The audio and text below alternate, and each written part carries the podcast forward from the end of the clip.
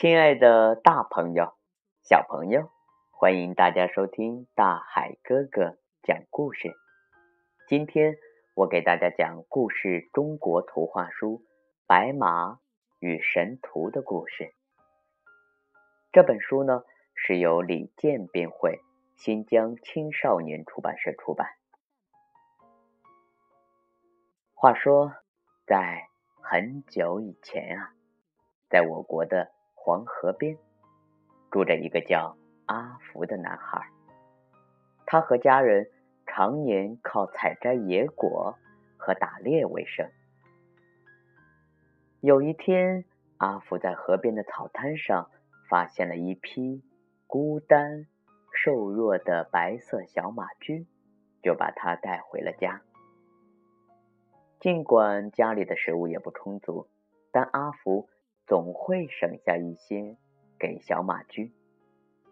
小马驹渐渐长成了一匹高大健壮的白马，成了阿福最好的朋友。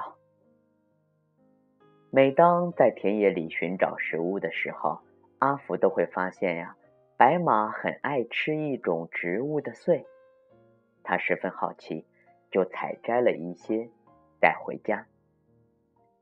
阿福的妈妈把碎壳去掉，用水煮成粥，全家人都觉得粥的味道很好，就给这种植物起名叫粟。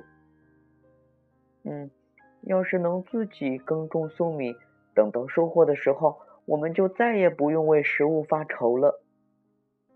阿福在心里默默的想。可是啊，阿福。和家人都不会种田，他们播下的种子不是不发芽，就是被冻死。收获的粟米啊，还不够全家人吃一顿的。阿福非常的苦恼。有一天，白马突然开口说话了，他对阿福说：“明天黄河里会出现一件宝贝，如果我们能得到它，你就再也不用为收成不好。”而苦恼了。第二天，白马带着阿福来到黄河边，他眼睛一眨不眨地盯着河水。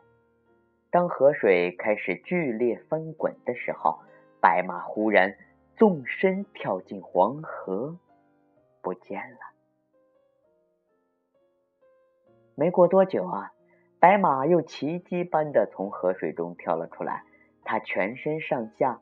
没被打湿一点儿，背上的马毛却形成了一幅由黑白斑点组成的神奇的图画。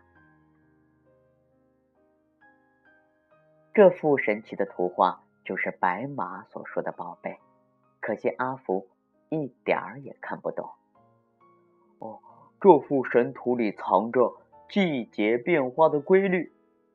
白马对阿福说。如果我们能顺应规律耕种，就能事半功倍。相反啊，要是违反规律耕种，就会事倍功半，甚至颗粒无收。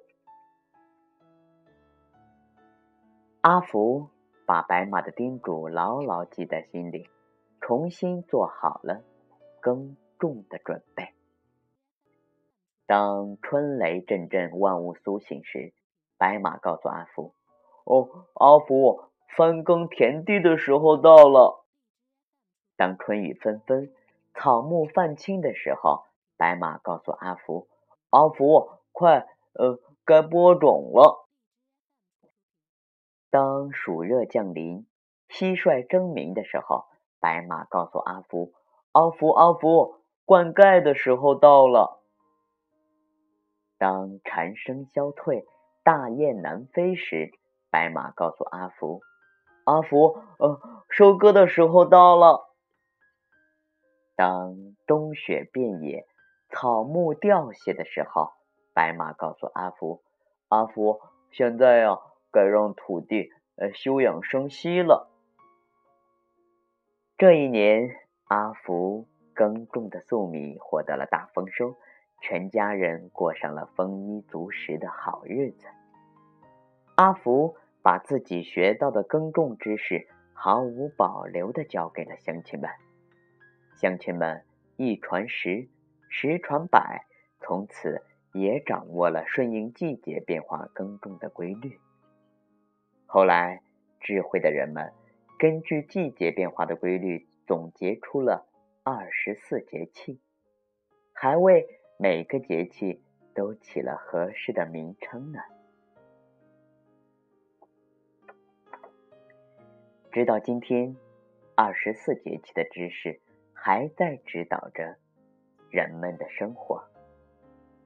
亲爱的，大朋友、小朋友、孩子们啊，应该了解粮食的来历。《白马与神图》讲述了二十四节气的由来，以及人们运用节气知识过上丰足生活的传奇故事。